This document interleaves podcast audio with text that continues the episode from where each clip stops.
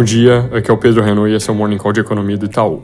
Começando pelos Estados Unidos, essa semana tem ato do FOMC na quarta, que deve mostrar apoio no comitê por deixar a próxima decisão em aberto, dependente dos dados, mas com a maioria dos membros sendo a priori contra uma alta adicional.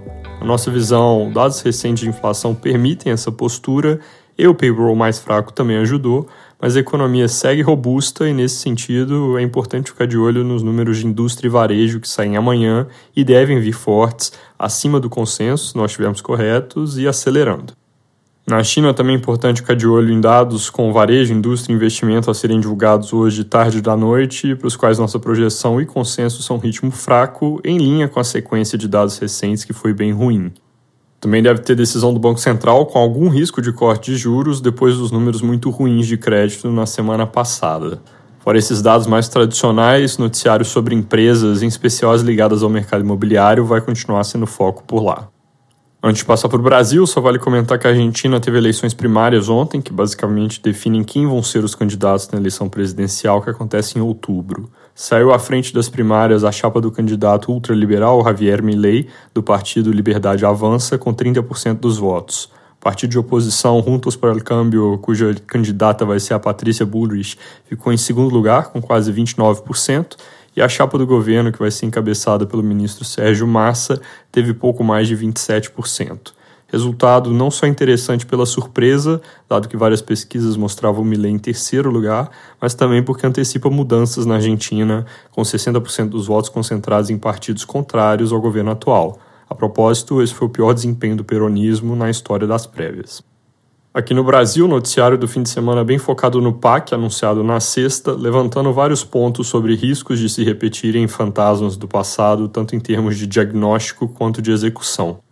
Para quem ouviu na sexta cedo, eu comentei que o número anunciado provavelmente seria gigante, mas que muito ali não é novidade, são coisas empacotadas dentro de uma mesma embalagem, incluindo obras paradas que vão ser retomadas, projetos em curso ou já previstos. Em termos de fonte dos recursos, o grosso é setor privado, muita coisa também vem de estatais, e o que de fato é gasto novo do governo federal é algo na casa de 60 bilhões por ano, que é mais ou menos o piso que ele tem que investir dentro das regras do novo arcabouço, e que mesmo assim já é algo controverso, porque é mais gasto contratado em um momento em que o governo se esforça para entregar déficit zerado no ano que vem.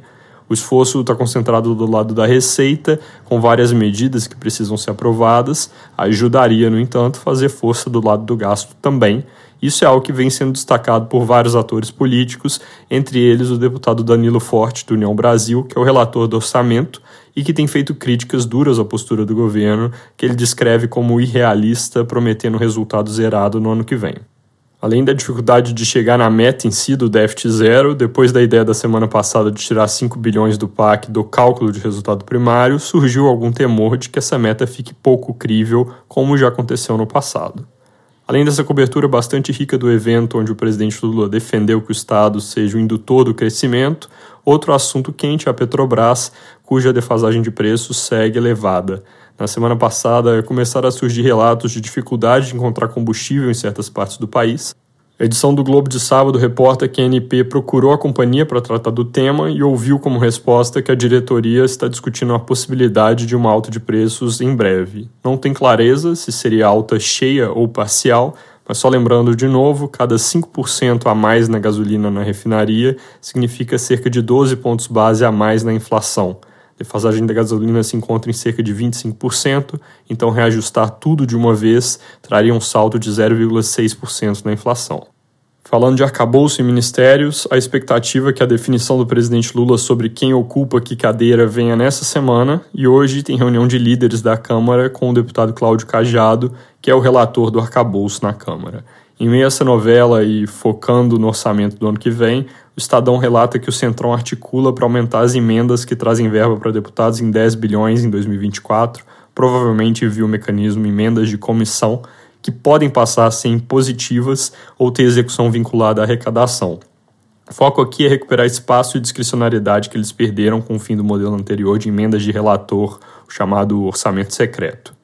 Fora isso, nessa semana começa o trâmite da reforma tributária no Senado e o relator Eduardo Braga deve divulgar cronograma para os trabalhos depois de amanhã. Em termos de dados, semana praticamente vazia, só tem pesquisa Focus daqui a pouco, 8 e meia.